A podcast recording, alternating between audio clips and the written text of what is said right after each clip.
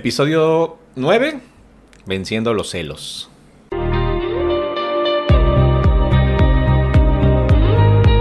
Sean todos bienvenidos a Jesus Late Night, el podcast que tienes que escuchar. Suscríbete y síguenos. Aquí se hablarán temas de interés, conferencias, entrevistas, todo con un enfoque cristiano. Esto es Jesus Late Night. Comenzamos.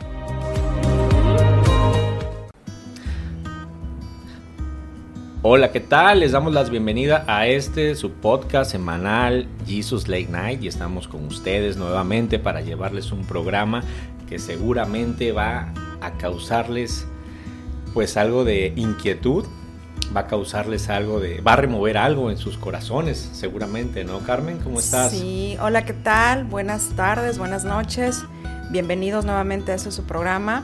Y bueno, pues sí, Harold, como bien lo mencionas, tenemos un programa bastante interesante que yo creo que nos vamos a sentir identificados muchísimos. Muy interesante y es el tema de vencer los celos.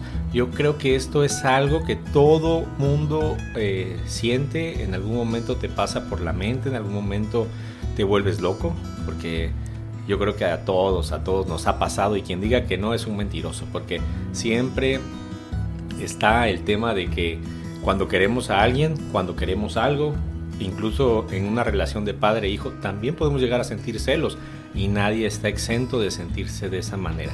¿Qué son los celos, Carmen? Cuéntanos rápidamente, tú que eres nuestra experta. pues mira, hay de infinidad de definiciones en relación a los celos, pero creo que si lo piensas, Harold, de, de una manera muy significativa, los celos es nostalgia de mí dices, bueno, ¿qué quiere decir esto? Es, es como esta parte tuya de tener problemas para no amarte, para no tener ese amor propio y por tanto tener una baja autoestima. ¿Qué quiere decir con eso? Cuando tú sientes celos de la otra persona, es como si en la otra persona tú estuvieras buscando ese reconocimiento que no te das a ti. Como que lo, lo, lo, lo exiges, ¿no? O sea, por ejemplo, las personas que no son vistas, las personas que buscan llamar la atención. Entonces, cuando tú buscas la atención de la otra persona, es una manera de buscarte a ti, de, de sentirte apreciado por el otro. Pero sin darte cuenta estás dejando de lado la parte tuya por buscarlo en el otro. Entonces hay una necesidad. Incluso esta, esta parte te puede sabotear, te puede, puede ser algo que te, que te impulse incluso a hacer cosas para seguir controlando la relación, por ejemplo, es una relación de pareja, ¿no? O sea, a lo mejor empiezas como un celo, a lo mejor de, de, actitudes, ¿no? De que ves que a lo mejor tu pareja está en el celular y que no sabes a lo mejor con quién se está escribiendo, entonces empiezas a sentir como a lo mejor un, una inquietud de saber, ¿no? Y desde ahí eso va incrementándose. Pero, ¿qué pasa con eso? Que en ti empieza a haber una inseguridad. Y más que atribuírsela al otro, es una inseguridad de ti. Porque bien puedes estar tranquila, confiada. Y, creo que, que, va más que nada también con el sentirte plena contigo. Cuando tú sabes quién eres, en verdad, cuando tú de algún modo reconoces en ti eh, lo que vales, lo importante que eres, no terminas por no por ignorar, pero pasar por alto a lo mejor lo que la otra persona es o lo que la otra persona está haciendo, ¿no? Y no, no me refiero solamente a cuestión de mujeres, sino también hombres. O sea, no, no perder esta, esta, esta esencia de saber quién eres tú por el temor de que el otro pueda, pueda hacer algo en contra tuya, ¿no? Incluso dañarte emocionalmente o físicamente. Pero creo que los celos sí, sí abarcan un... Pues es, para mí es un tema muy extenso. Sí, Carmen, y fíjate que bien lo dices, hay esa necesidad de la otra persona de sentirse como valorada, ¿no? O, te sientes menos y es cuando te, entra ese ataque y empiezas a perder la cabeza. Yo creo que, por ejemplo, cuando uh, hablamos de celos siempre pensamos en la parte de la pareja, pero hay celos en los trabajos, hay celos entre hermanos, hay celos este, eh, entre amigos, ¿no? Que podríamos decir cuando eres pequeño y no tienes este concepto de, de la amistad desarrollado y empiezas a, hacer grupitos y bueno, ya que le habla al otro y a mí ya me dejaron de hablar. A mí me pasa mucho con mis hijos porque en las mañanas cuando llevo, los llevo a, la escuela me empiezan a contar que su amiguita ya no le habla o que ya se hicieron este se hicieron como que un grupo donde ya a tal amiguita ya no la ya no la incluyen y eso va despertando celos desde, desde muy pequeños, ¿no? Y esas inseguridades que pudieran llegar a sentir, pues un niño que en su adultez pues va a ser algo más marcado, ¿no? Y en la cuestión de los padres con los hijos también siempre hay el que dice tienes a tu favorito, pero yo creo que sí es cierto. En mi caso, yo no soy el hijo favorito. ¿Quién es tu favorito? Sí, sí, sí, no, no, en mi caso yo siento que este, pues no soy el favorito, tenía que decirlo, hicimos este programa para exhibir este problema que estoy cargando desde muy chico, ¿no? no es cierto. Entonces se da esta parte, ¿no? Cuando te sientes este, rechazado, yo creo que eh, te empieza a explotar la cabeza, empiezas a hacerte pedazos y a decir cómo es que la otra persona no puede pensar o no puede amarme como yo quisiera y tener toda su atención, ¿no? Eh, esto tendríamos que separarlo de la parte, yo creo, Carmen, de si está siendo infiel o no la otra persona, ¿no? Partiendo del punto de que no, no estamos entrando o comprobando alguna infidelidad, este, esto es antes, ¿no? El siguiente programa vamos a estar hablando de las infidelidades, pero esto es antes de eso, de la infidelidad. Es cuando tú bien lo decías hace rato, empiezas a ver que está escribiendo, pero ¿qué tal si está escribiendo algo de, su trabajo o está contestando alguna, algún mensaje de algún amigo y, pues bueno, también uno tiene derecho a la privacidad, ¿no? Sí, creo que son los pensamientos los que te sabotean en ese momento, ¿no? O sea, eh, buscas cualquier situación para incomodarte, para incomodar al otro y pierdes la estabilidad en ese momento, ¿no? Te puede generar ansiedad, te puede generar malestar, te puede generar un sinfín de emociones en ese momento que decides y, puedes hacer cosas que puedan incluso atentar contra el otro, ¿no? Por ejemplo, eh, lo que mencionabas ahorita con respecto a, a cómo, cómo se va desarrollando este pues, ¿cómo se le puede decir? Esta parte del celo en, la vida del ser humano, pues tiene que ver mucho desde, desde, desde que somos niños, porque ciertamente tiene que ver, como decías, con, con el rechazo, con el desplazamiento, con el abandono, ¿no? Muchas veces tú por, por permanecer con otra persona o que, o que no se vaya de tu vida, aceptas un sinfín de cosas y aún así sigues sintiendo una emoción negativa, pero ahí estás, ¿no? Por ejemplo, en el caso de las, de las parejas, ¿no? Muchas veces tú soportas cosas con, tu pareja y tienes miedo a que la otra persona se vaya, ¿no? Y eso es tu necesidad de saber todo lo que hace porque tienes miedo a que se vaya de tu vida. Entonces, quiero mencionar por aquí unas características de cómo es una persona celosa. ¿Cómo son? A ver, cuéntanos. ok, dice, los celosos normalmente se crean fantasmas en, sí mismo, es lo que decía, ¿no? Desconfían de todo, están paranoicos, de algún modo sienten que los van a traicionar y que esto puede repercutir en su, en su relación de pareja, por ejemplo, y sienten como que la otra persona pueda, pueda hacer cosas incluso que saboteen la relación, ¿no? Porque estás como muy a la expectativa del otro, ¿no? Otro también son los, las personas que son obsesivas, ¿no? Al punto de criticar todo, ¿no? O sea, ves todo mal, todo está vuelto cabeza, nada te parece, todo está, em, digamos que, disfuncional a la hora de, de, estar con los demás, tienen baja autoestima, eh, digamos que también puede, pudo haber sufrido algún episodio en la infancia que lo pudo haber ocasionado también esta parte, ¿no? Por ejemplo, aquellos padres ausentes, aquellos padres que siempre estuvieron criticándote. Entonces, son, son ciertas características que van denotando de una persona que no está lo suficientemente bien cimentada en sus, en sus creencias, en sus valores, en quién es, ¿no? Eh, muchas veces eh, los celos se dan también a las personas que no tienen identidad, que no saben quién son. Cuando tú sabes quién eres, cuando tú sabes para dónde vas en tu vida, qué, camino tomas, que lo que haces realmente va hacia algún propósito, tú no te dejas llevar por esta parte de inseguridad que, te pueda dar la otra persona al no estar contigo, ¿no? Entonces desde ahí yo creo que es más que nada cimentar esta parte de, autoestima para que tú sepas bien hacia dónde vas encaminada. Algo que también es muy característico de esto es son las dificultades de comunicación y empatía. Es decir, cuando tú no comunicas con el otro lo que te molesta, lo que te incomoda, pues eso va creciendo como una bolita de nieve, ¿sabes? Es como el que desde el momento en que empiezas a ver una situación y no lo, no lo externas, entonces ya empieza a generarse como en tu cabeza mil, mil historias, que muchas de ellas no son ciertas, pero tú ya empiezas a maquilar este sentir, ¿no? O por ejemplo cuando ves, ¿no? Lo que compartías de, de, los niños o de la, la, relación de hermanos, ¿no? A veces cuando ves que alguien más se acerca a la otra persona y es más afectivo con la otra persona, pues tú dices, ¿por qué conmigo no? Y ahí es donde a lo mejor puedas sentir el rechazo de por qué yo no, qué tiene ella que yo no tenga. Y creo que también ahí va una parte también de la, de la envidia, ¿no? De qué tiene esa persona que yo no tengo que no hace que el otro venga hacia mí y se vaya con ella. Sí, entonces desde ahí es como, como esta lucha, ¿no? Y se da mucho entre hermanos, ¿no? Como lo compartías. Sobre todo cuando hay hermanos que sobresalen más que otros y, y, y, hay una lucha constante, pero creo que aquí es porque los padres hacen mucho hincapié en esto, ¿no? Cuando cuando también como padres tú no, no involucras esta situación, no haces que las cosas fluyan de esa manera, sino por el contrario, hay equidad, hay compañerismo, hay hermandad.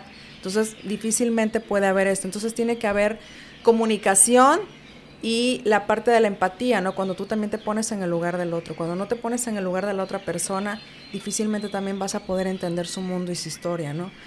Y bueno, pues también tiene que ver con problemas emocionales, ¿no? Aquellos que es cuando sufres estrés, depresión, o sea, se te conjuntan todas las, las, las emociones que terminas saboteada, terminas sintiéndote abatida, nada te parece y tienes dificultad incluso para, para relacionarte con los demás. Carmen, entonces lo que nos estás diciendo es que somos seres humanos aprendiendo, seres humanos en proceso de crecer y que pues bueno, no tenemos que dejarnos llevar por una emoción, sino que debemos de buscar ayuda, canalizar esto y hacer que no nos afecte en nuestra vida diaria, porque yo creo que lo que nos dijiste en un principio, quizás sí está bien tener un poco de celos, ¿no? Es algo normal, algo natural, como lo hemos dicho cuando hablamos del tema de la ira, nadie está exento de sentir ira, de enojarse, también yo creo que nadie está exento de sentir celos y pues es algo natural, pero la diferencia es qué vas a hacer cuando llegue ese momento, qué vas a hacer cuando sientas celos. Vas a, como tú decías, platicarlo, eh, externarlo, hacerle sentir a la otra persona que está sintiendo celos, o te puedes llenar de cólera y hacer un entripado y eh, hacerte las historias que tú nos decías, ¿no? En la cabeza, cuando a lo mejor ni siquiera está sucediendo nada. Sí, o sea, a lo mejor es, es realmente una idea que tú tienes, porque a lo mejor en algún momento alguien más sí te falló. A lo mejor en algún momento alguien más sí tú le brindaste la confianza y la otra persona te traicionó. Creo que también ahí va mucho la parte de la, de la traición. Traes como que esa herida flor de piel que a lo mejor puedes haber sufrido una traición y estás como a la expectativa del otro a ver qué cosa hace, porque ciertamente esto te va a generar como la incertidumbre, ¿no? De, qué está haciendo, para dónde va. Entonces, esto hace que, que, no puedas tener como una, pues, ¿qué se puede decir? Una tranquilidad emocional. Incluso te celas hasta de la familia, ¿no? Que, pueda darle a lo mejor más atención a la familia que a ti. Se, da en, en, en, diferentes ámbitos, como te decía, Jaro. Bueno, esa parte podría ser, ¿no? De que quizás te fallaron. O también podríamos pensar que León piensa que todos son de su condición, ¿no? si esta persona también ha sido infiel, pues bueno, difícilmente va a confiar en alguien. Es como pues un mentiroso pues no confía en las demás personas porque piensan que van a mentirle, ¿no? Así es. Sí, también, también se, se denota con esto de si tienes temor a que te lo hagan es porque en algún momento tú también lo hiciste. De algún modo sabes cómo es y eso te hace estar como a la expectativa, ¿no? de cierto modo es un mecanismo de defensa que tienes para poder eh, controlar la, la, situación, sabiendo cómo, cómo, son, cómo son ese tipo de situaciones cuando, cuando alguien, por ejemplo, es infiel, ¿no? Entonces empieza el celo, empieza la, la angustia, empieza el temor de por qué, que, o sea, y es un enojo, en verdad es, es algo que, que, tú lo proyectas y, hablas desde ti y dices, bueno, ¿qué me está generando esto? Bueno, entonces empieza como un cúmulo de emociones fuerte que te, que te puede bloquear completamente, ¿no? Al grado de, de hacer cosas que puedan incluso atentar contra, pues contra la vida de alguien más, ¿no? Me ha tocado ver casos donde las parejas, por ejemplo, por a causa de esto, pues se divorcian, se separan, eh, ven moros con tranchetes y ya no hay solución porque no hay un diálogo, no hay una comunicación, no hay una empatía, no hay una manera de llegar a una solución, un acuerdo, ¿no? Se vuelve algo completamente turbio donde hay gritos, donde hay insultos, donde hay agresión, incluso física y verbal, ¿no? Entonces creo que sí es como un, una situación que va en aumento cuando realmente no lo llevas a controlar y no lo platicas, ¿no? Pero más que eso, Harold, yo creo que tiene que ver con eh, trabajar en uno mismo. ¿no? A veces nosotros queremos encontrar la solución en la otra persona, ¿no? Queriendo cambiar a la otra persona, haciéndola a nuestro modo, cuando la realidad es que debemos trabajar en nosotros mismos para poder encontrar esa paz y esa tranquilidad y que tú se la puedas proyectar al otro, ¿no? Porque la, la, la paz interior está en ti, o sea, tú, tú eres la quien lo, la generas, el otro no, el otro es, está en su mundo, en su vida, y tú lo que haces es compartir de ti al otro. Pero creo que esto es personal, es, es un trabajo interno. Tú no puedes llegar a decir, es que mi esposo o mi esposa me es infiel, eh, mi hermano y mi hermana me hace esto, mis papás, no, es algo que tiene que ver contigo, que yo creo que mm, si nos empezamos a, a interiorizarlo, empezamos a trabajar. Y yo creo que ahorita vamos a mencionar las características, pero hay muchos puntos importantes que a lo mejor pasamos por alto y que decimos a veces, bueno, ¿y cómo le hago yo para poder controlar el celo? ¿Cómo le hago yo para no sentir celos de, de, mi pareja, de mi hermano, de mi prima, de mis compañeros de trabajo? O sea, no sé cómo, ¿no? Entonces, bueno, ahorita vamos a hablar precisamente de, de unos consejos que les vamos a dar para que ustedes sepan de algún modo cómo controlar esta parte en sus vidas. Y eso es muy importante, Carmen, porque a veces cuando se tocan estos temas siempre empezamos a decir, bueno, sí soy celoso, pero porque la otra persona. Empezamos a echar culpas. Sí. Y no podemos reconocer que a lo mejor nosotros somos los que tenemos el problema. Podemos este, decir, bueno, sí, yo tengo un problema en el cual este, pues soy una persona celosa, soy una persona que tiene un poco de desequilibrio. No, nunca lo decimos. Al contrario, siempre nos justificamos eh, echándole la culpa a nuestra pareja. Bueno, es que sí soy así porque me, me hace enojar, me hace ponerme celosa, me da motivos. Entonces yo creo que es muy importante eso que tú dices, vamos a escucharte, vamos a tomar nota, vamos a sacar una, un lápiz, papel y vamos a escribir todos estos puntos, porque es muy importante que nosotros aceptemos que el problema principal está en nosotros, ¿no? Así es, Harold. Eh, mira, vamos a, iniciar con estos puntos. El primero es, y ya lo, de hecho lo acabas de mencionar, reconoce que tienes un problema. O sea, no está tan padre siempre estar culpando al otro de lo que te pasa a ti, ¿no? Es así como, pues ten responsabilidad de que lo que te ocasiona o lo que te ocasiona en sí es lo que tú haces, no lo que haga el otro. Entonces yo creo que desde ahí es reconocer que tienes un problema, que lo tienes que llevar a profundidad internamente y decir, a ver, yo reconozco que esta situación me está afectando mi vida, que no estoy llevando una relación saludable con, la otra persona, con mi esposo, mi esposa, mis hijos, mi, mis hermanos, pero hoy por hoy reconozco que esto tengo que trabajarlo en mí, que no es tema de ellos, sino es tema mío, que a lo mejor tiene que ver con heridas de la infancia, que tiene que ver con alguna situación que te pasó, ¿no? En algún momento con el tema del celo, ¿no? A lo mejor hubo rechazo por ahí, hubo algún desplazamiento, hubo abandono. Entonces es empezar a mirarlo desde ti, decir, a ver, yo creo que necesito, eh, pues si no quieres acudir a lo mejor a algún, algún especialista, algún psicólogo, terapeuta, pues a lo mejor empezar a trabajarlo en ti, ¿no? Y saber que desde ahí hay una parte tuya que dice, ok, estoy de este lado y hoy por hoy reconozco que necesito trabajar esta parte de mí.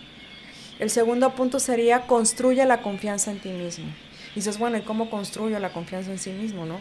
Creo que aquí también tiene que ver mucho con el, con el que tú eh, empiezas a, a sentir que lo que tú eres es, es, parte de ti y que no, no depende de nadie más. O sea, empezar a creer en ti, ¿no? Porque muy probablemente haya mucha inseguridad, ¿no? Te genera inseguridad, te genera incertidumbre que, que, que la otra persona pueda estar haciendo cosas que a ti te desagradan, ¿no? Entonces empezar a, a, poner esa confianza en ti, creer en ti, saber quién eres, ¿no? Sobre todo, porque muchas veces pues, no logramos saber ni quién somos. Entonces aquí es muy importante trabajar en, en la autoestima, ¿no? Yo siempre, por ejemplo, lo que hago en, con mis pacientes, muchas veces les digo, mírate al espejo, mírate al espejo y descríbete. ¿Qué te gusta de ti? ¿Qué te gusta tus ojos, tu boca? Para, para, para qué funcionan en tu vida, ¿no? Como agradeciéndoles también todo lo, lo que tienes a través de tu, de, tu, de tu expresión corporal, de tu cuerpo. Y, y, esa parte también es muy reconfortante porque a lo mejor no nos detenemos a mirar, ¿no? Cuánto valemos, cuánto significamos, no, nada, no para los demás, sino para nosotros mismos, ¿no? ¿Qué podemos hacer por nosotros? Otro punto importante es afirma tu vida y tus sueños, esfuérzate en agradarte a ti mismo antes que a los demás. A veces vamos por la vida, Harold, intentando agradar a todo mundo, complaciendo a todo mundo, ¿no? Antes que a nosotros mismos, antes que, que nuestro propio valor nuestra valía, ¿no?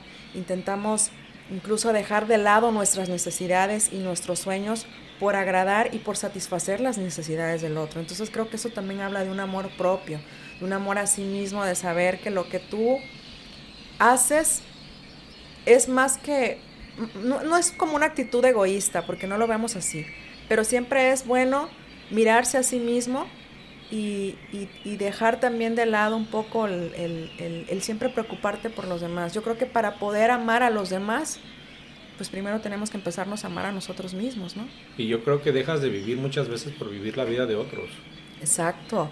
En tu casa, con tu familia. Hay mucha gente que, como tú decías en el punto anterior, no tienes este, este rating de ti mismo y empiezas a menospreciarte, ¿no? Empiezas a sentir que vales menos. Y yo creo que ahí es cuando pues también se incrementa esta parte de los celos porque eh, si llegas a tener el temor de perder a tu pareja por la cual en el punto 3 nos estás diciendo que estás viviendo este, una vida ajena que no es la tuya, te estás preocupando por cosas externas a tu vida que debería de ser la prioridad, bueno, pues se te cae el mundo, ¿no? Estás diciendo, bueno, ¿me va a dejar? O empiezas a, pensar, eh, eso yo creo que es muy importante que... Lo aprendamos. Tenemos nosotros que tener nuestras propias metas, nuestros propios objetivos, trabajar por cultivarnos nosotros mismos para no depender de, una, de un tercero, el cual, este, como vamos a ver eh, más adelante, pues bueno, la gente es imperfecta, ¿no? Solamente la perfección la encontramos en Dios y cualquier ser humano nos puede llegar a fallar. No tenemos que idealizarlos, no tenemos que estar idealizando a la otra persona y por lo tanto debemos de vivir nuestra vida, ¿no? Sí, fíjate, y justo el punto número cuatro habla de, lo que acabas de mencionar, Harold. Dice, confía en que puedes enfrentar y asimilar un abandono eventual y real. O sea, puede ocurrir, puede ocurrir el abandono, puede que eh, en ese celo que tú ya no quieres vivir, decidas y le digas al otro, ¿sabes qué? Pues ya no quiero nada contigo porque lo que estoy viviendo me está generando conflicto interno y ya no quiero esto en mi vida. Entonces decides soltarlo. Y al final es un abandono en, en, en tu vida pero es como enfrentarlo de saber, oye, pues está pasando esto, o sea, va, o sea, va a ser difícil, va a ser duro, pero tal vez es mucho mejor que seguir viviendo en esa zozobra, en ese sentir negativo, en decirle al otro a lo mejor lo que te molesta, entonces es como una lucha, un campo de batalla que dices, sabes que mejor prefiero estar tranquila, que me duela en este momento, pero lo enfrento y asimilo que lo mejor es dejarlo, abandonarlo y seguir mi camino, ¿no? Que es una decisión muy difícil, ¿no? Tienes que tener mucha voluntad propia y decisión. Madurez. Madurez para aceptar que las cosas llegan a un momento en el que se acaban, ¿no? Y pues a lo que sigue. Pero yo creo que si retomando la, el otro punto, lo que mencionaba, era que tú tienes que construir tu vida, tienes que tener objetivos propios, decir, bueno, pues yo estoy trabajando por poner ese negocio o estoy trabajando por no sé, ir a prepararme porque quiero hacer una competencia, o sea, enfocarte en tu vida y no estar este, esperando a que tu pareja llegue el fin de semana y te quiera invitar al cine, porque el en el momento que llegue el fin de semana y tu pareja tenga algún eh, proyecto de su vida y te diga, sabes que no te puedo ver, ahí es cuando pues vamos a sentir ese ataque de celos, ese ataque de ira, y decir cómo es posible que yo lo he dejado todo por ti y tú te vas con tus amigos, tú te vas a hacer algo de tu trabajo y empezamos a reclamar, ¿no? Empezamos con esa parte, yo creo que mientras no tengamos esto bien definido, que nosotros somos eh, la persona más importante de la relación, nos va a pasar o va a pasar, ¿no? Una y otra vez, una y otra vez. ¿Por qué? Porque si la otra persona no está del mismo modo acoplada a ti, pues va a poner sus intereses antes que los tuyos. Y yo creo, y debemos de tener muy en cuenta que está bien y es válido, porque pues no somos esclavos, ¿no? Así es. No somos esclavos de decir, llega el fin de semana y qué vamos a hacer, o, esa fuerza que tenemos que hacer algo juntos. Porque qué tal si, bueno, yo tengo programada una salida con mi familia, eh, en el dado caso que sean novios, ¿no? O en el dado caso que sean amigos yo quedé de ver a otra amiga y, ya, oye, pero yo pensaba que el fin de semana nos íbamos a ver. Entonces ahí es cuando empezamos a pensar nosotros mismos que, la otra, que, el, que, el, que el tercero nos está fallando, ¿no? Y empezamos con esos celos, esa ira. Y en pocas palabras yo siento que pues si no tienes nada que hacer en tu vida, busca algo que hacer, un hobby, un pasatiempo, para que desarrolles ese amor propio por, por, por este ese amor propio que te va a llevar a no depender o a no estar en esa codependencia, ¿no, Carmen? ¿Lo dije bien o lo dije mal? No, está genial. Ya Excelente. preparado, ya experto para hablar de temas. Ya puedo dar consejería. De hecho, ¿sí? Bien, pues vamos al punto número 5, Carmen, y este, pues bien interesante esto de los celos, ¿no? Es muy importante saber, saber qué hacer, saber cómo reaccionar, porque pues a todos nos pasa que llega, llega ese momento en el cual sientes esa ira, esa rabia y no sabes canalizarla. Pero bueno, con el punto número 5, esperemos pues que nos quede más claro. bueno, el punto número 5 dice, no juegues juegos. Yo este lo, lo, puedo relacionar, Harold, con que no juegues a, a vengarte. No juegues a que me la hizo y ahora me la paga, ¿no? Así como normalmente decimos, ¿no? Pues si tú haces esto, haces esta acción, pues ahora yo te voy a dárselo con mi amiga, este, voy a, coquetearle a tal persona y para que sientas y para que te duela, ¿no? Porque finalmente esto lo único que ocasiona es que esta situación vaya en deterioro y, termine en un caos, ¿no? Entonces yo creo que aquí hay que ser, hay que ser sabios y de manera inteligente, bueno, no caer en esta situación porque te llena de coraje, te llena de ira al final del día, ¿no? Es un sentir negativo, ¿no? Y lo único que esta situación ocasiona es alimentar ese, ese sentir y puede traer consecuencias graves. Entonces yo creo que es muy importante cuidar esta parte, ¿no? Que cuando vengan a tu mente esos pensamientos, definitivamente los deseches o busques la manera de, de soltarlos porque puede generar algo mucho más fuerte y peor. El punto número 6 dice no te conectas a las redes sociales si tú sabes que las redes sociales, bueno, como en todo, son, eh, ahora sí que son situaciones en las que te puedes ver vulnerable, ¿no? A lo mejor estar buscando, ¿no? Que, es que el que busca encuentra, ¿no? Entonces, eh, tratar de evitar esto. Sabemos que las redes sociales puedes ver de todo, sobre todo Facebook, Instagram, todo lo que, lo que, en lo que tú puedas ver ciertas situaciones de la otra persona, pues evitar esa situación si sabes que eso de algún modo puede traer problemas consigo y te puede mermar esa tranquilidad y esa felicidad que, que puedas tener en ese momento, ¿no? Es así como que se, se la roba completamente por estar al pendiente del otro. Entonces es como lo que decías, ¿no? Haz tu vida, ¿no? Eh, puedes hacer otra actividad, no necesariamente estar como pensando y pensando en lo mismo, que obviamente eso te lleva al vacío, a la desesperanza, a la aflicción, al no me siento querida, me siento rechazada. Entonces va generándose muchas cosas que yo creo que el, empezar a evitar situaciones que te puedan confrontar con eso es lo más saludable. El punto número 7, identifica que los celos son un círculo vicioso. De hecho, ya lo estamos mencionando, ¿no? En la medida que tú vayas haciendo esta situación, va incrementándose, ¿no? Y va deteriorando y hasta que vienes a ver ya, ya es algo que se perdió de control. Vamos ejercitándonos, vamos diciendo, ahora soy un celoso experto número 10, ¿no? Ya. Un celoso enfermizo, ¿no? Sí, y, es, algo que yo he visto con, personas que he tenido conocidos, que pues a través de la vida eh, empezamos eh, conociéndonos en la secundaria y eran un poquito celosos, ¿no? Y ya ahora, pues bueno, son más celosos. ¿Por qué? Porque como que lo fueron desarrollando y como lo decíamos hace rato, les engañaron en su momento y pues ahora ya tienen esa desconfianza hasta de que, pues si está escribiendo, ¿con quién escribes, no? ¿A, quién le, a quién tanto le llamas? El otro día tú, tú, yo te decía a ti que este, hay gente que se mete con el celular al baño. Bueno, yo lo hago. Yo me meto al baño, pero porque me llaman. No, no, no, es que realmente mi trabajo pues es de logística y entonces en cualquier momento puede haber un accidente, puede haber la falta de algún papel, no sé, y, te estás bañando y me ha tocado contestar el teléfono enjabonado. No es porque este, yo así este, me quiera conducir, porque esconda algo, ¿no? Sino por una necesidad, pero quizás una persona que no lo entienda va a decir, está escondiendo algo. Exactamente, son como que muchas ideas, ¿no? Que puedes darte de, una situación, le puedes hacer mil historias, ¿no? Y al final a lo mejor no termina siendo ninguna de todas esas. Pero es la mente la que, la que en ese momento está... La mente te traiciona, ¿no? Sí, exactamente. Bueno, nos vamos con el punto número 8. Apréciate a ti mismo.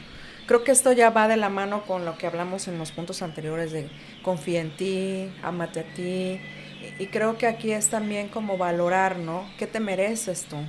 Mereces una, una, una pareja también que te des esa habilidad, que tú sepas que puedes estar tranquila. Si tú ya estás viendo esa situación en tu pareja también y ya le buscaste por todos lados, lo, a veces lo más sano es como, no que lo, no que lo dejes tal vez, pero sí buscar esa paz interior y, si hay la oportunidad incluso de que tú dices, bueno, es que esta persona ya no me conviene, ya veo que cada que estoy con él me roba la paz, estoy intranquila, dices, bueno, mejor decido cortarlo por lo sano y empiezo a buscar esa, esa estabilidad emocional de mí, de estar bien yo, de amarme yo, de, de, apreciarme yo, de disfrutar lo que hago yo antes que lo, que lo haga para el otro, ¿no? Entonces creo que este punto es muy, muy, muy importante también mencionar. Nueve, el punto que sigue es el número 9. Dice, dale un voto de confianza a tu pareja.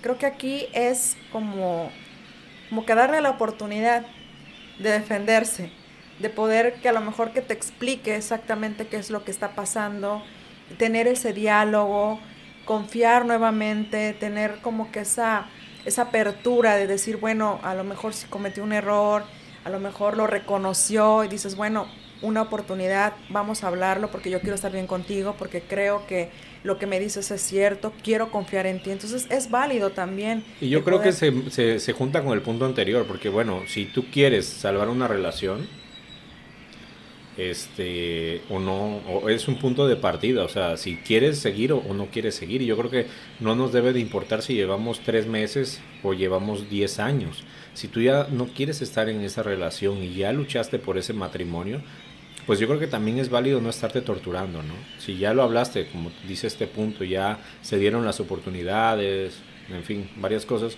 y no este, hubo éxito, digámoslo así, pues yo creo que pues lo más sano es cortarlo, ¿no? Como decíamos en el punto anterior. Sí, lo más, lo más saludable, sobre todo porque eso te va a permitir empezar a trabajar en ti, empezar a ver en ti qué, qué, qué fallaste, qué fallaste, qué, qué situaciones y qué cosas de tu vida tienes que empezar a cambiar para que eso no te siga sucediendo, porque muy probablemente si ya lo viviste con esta persona y te involucras con otra, va a pasar exactamente o peor. ¿Por qué? Porque no has trabajado esta parte en tu vida, no la has procesado, no has visto, a ver, de dónde me vino esto, por qué, cómo le hago para, para entenderlo en mí, ¿no? ¿Cómo lo proceso? Entonces, que es un trabajo personal muy fuerte, ¿no? Yo he repetido en, varios episodios, ¿no? Crecer duele. Cuando tú realmente quieres hacer algo diferente para ti más que para el otro, te va a doler, porque te va a incomodar, porque al final del día son cosas que has estado acostumbrado a hacer toda la vida, porque así aprendiste, porque así te lo enseñaron, porque tus experiencias te llevaron a eso. Entonces muchas veces es difícil salir de ahí, pero nada es imposible. Entonces el último punto creo que también va muy de la mano con todo eso, sé positivo busca la manera de, buscar esa parte buena en todo esto, ¿no? ¿Qué te ofrece? La oportunidad de cambiar, la oportunidad de ser mejor persona, la oportunidad de, hacer cosas nuevas para ti, ¿no? A veces el, involucrarte con alguna persona eh, en una relación de pareja muchas veces te lleva al deterioro y, dejas de mirarte tú. Entonces a veces cuando, cuando percibes esto, dices, a ver, ¿qué, algo se está moviendo en mí? ¿no? Entonces empiezas a mirarte a ti y empiezas a hacer cosas para ti y no te das cuenta que en ese inter vas creciendo. Te está doliendo, sí, pero vas creciendo y, y sabes que en el momento menos, en el momento que menos lo pienses, ya esa, esa parte ya la venciste. Tan eso sí que puedes encontrar a otra persona y, sucede algo similar y dices, a ver, esto ya no me va a afectar. Yo estoy completamente segura de quién soy, para dónde voy, para dónde está enfocada mi vida, ¿no? Entonces, desde ahí yo creo que es mucho. Entonces, es como, ya no alimentes ese, ese miedo ni esa angustia, sino todo lo contrario, empezar a darle la vuelta, empezar a creer más en ti, empezar a, a como decíamos hace ratito, ¿no? Empezar a crearte metas, ideales para ti, ¿no? Porque si tú no estás bien consigo mismo, pues difícilmente vas a estar para el otro, ¿no? Así es, Carmen, y fíjate que algo importante que hemos tocado durante todo el durante todo este tema es crecer uno, tener el crecimiento, ponernos primero a nosotros. Fíjate que el Señor Jesucristo en Mateo 22, 39 nos deja, eh, nos, dice que pues el mandamiento, ¿no? nos dice que es similar al primero, que dice, amarás a tu prójimo como a ti mismo. Entonces, si tú te amas, vas a amar a la otra persona. Y si tú amas a la otra persona, este, como te amas a ti, es lo que decíamos en otro programa, ¿no? ¿Qué tienes dentro tú para ofrecer? Si tú tienes celos para ofrecer, bueno, va a ser una relación tormentosa y yo creo que todos los que nos escuchan y nos están viendo van a decir qué flojera estar con una persona así, ¿no? y si tú tienes amor para dar, si tú eres una persona que tiene metas, objetivos, admiras a tu pareja y tu pareja te admira, yo creo que esta parte de los celos quedan en un punto este, secundario. Siempre va a haber celos, eso es algo inevitable, pero no van a afectar la relación. Cuando tú eres una persona que tienes tus metas y, tus objetivos definidos, vas a apuntar hacia adelante, no vas a estarte distrayendo, no vas a estar teniendo tiempo para eh, ver qué está mal en otra persona, buscar algún, algún error en el cual vaya, vaya a caer eh, tu pareja para tú hacerle algún problema, hacerle alguna escena de celos, sino que van a estar los dos admirándose, van a decir, oye, mira qué bien que ya lograste lo que te propusiste, ahora yo también estoy trabajando en este proyecto y creciendo juntos, ¿no? De eso se trata. Y eso nos dice el Señor Jesucristo, ¿no?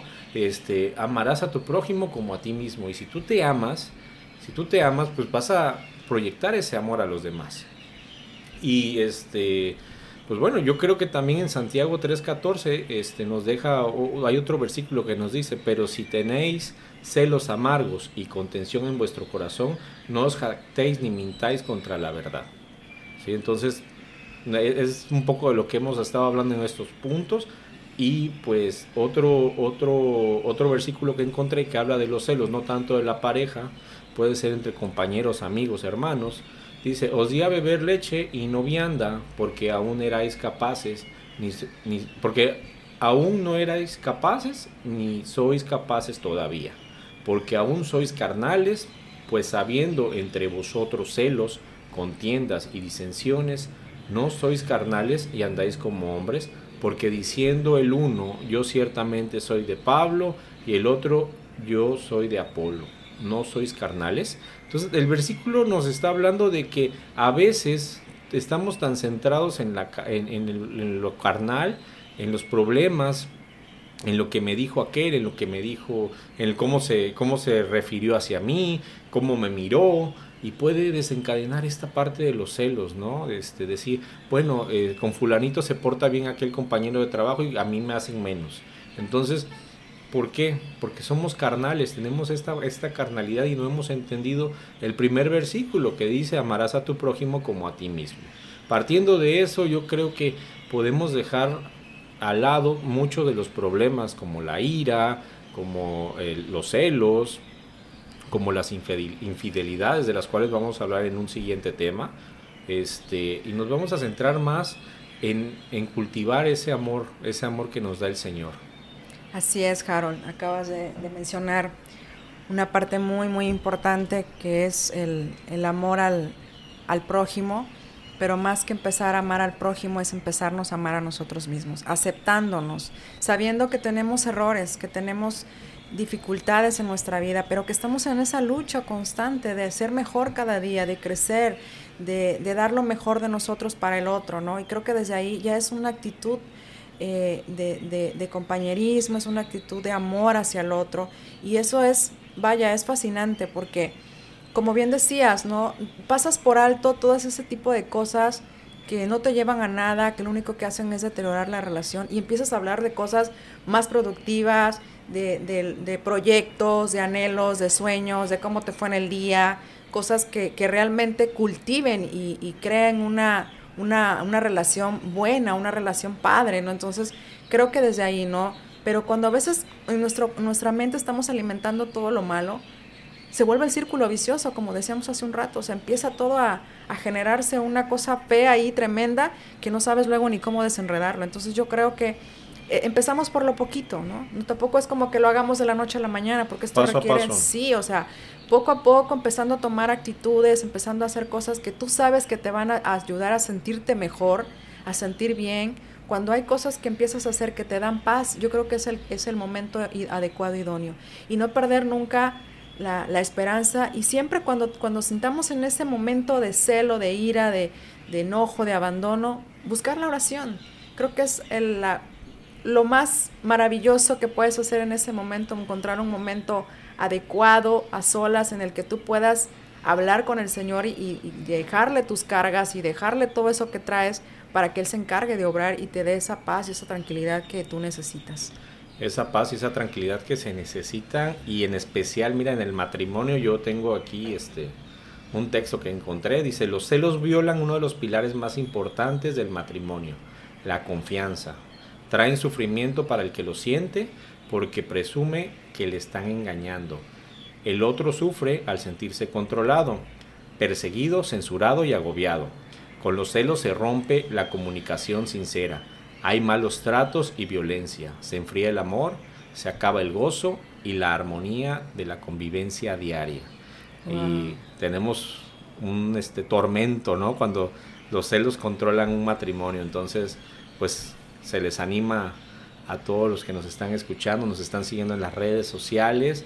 Eh, que pongan atención ¿no? en estos consejos que nos acabas de dar, en estos puntos y sobre todo eh, en los versículos de la Biblia, ¿no? apoyarnos siempre de la mano de nuestro Señor Jesucristo para vencer este y pues los otros problemas que podríamos llegar a tener.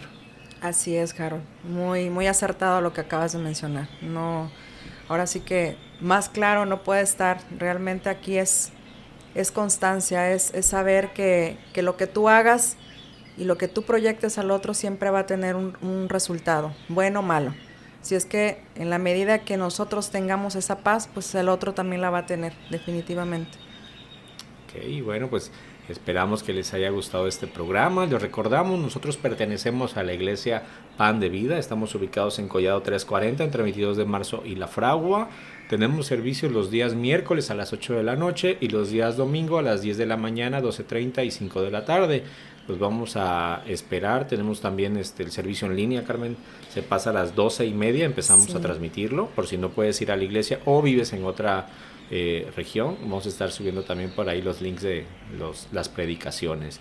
Les recordamos que si tienen alguna duda o quieren algún consejo personalizado, eh, o, ayuda para orar, nosotros podemos guiarlos en, en, la oración. Tenemos nuestro número celular al cual nos pueden mandar WhatsApp o nos pueden mandar un mensaje en privado para un trato eh, más, más personal, ¿no? Así es. Estamos a sus órdenes, pueden ubicarnos en, las redes sociales y estamos con la disposición de, de darte una palabra de aliento y de apoyo para tu vida en el momento que lo puedas necesitar. Dios les bendiga, nos vemos en el próximo episodio. Bendiciones.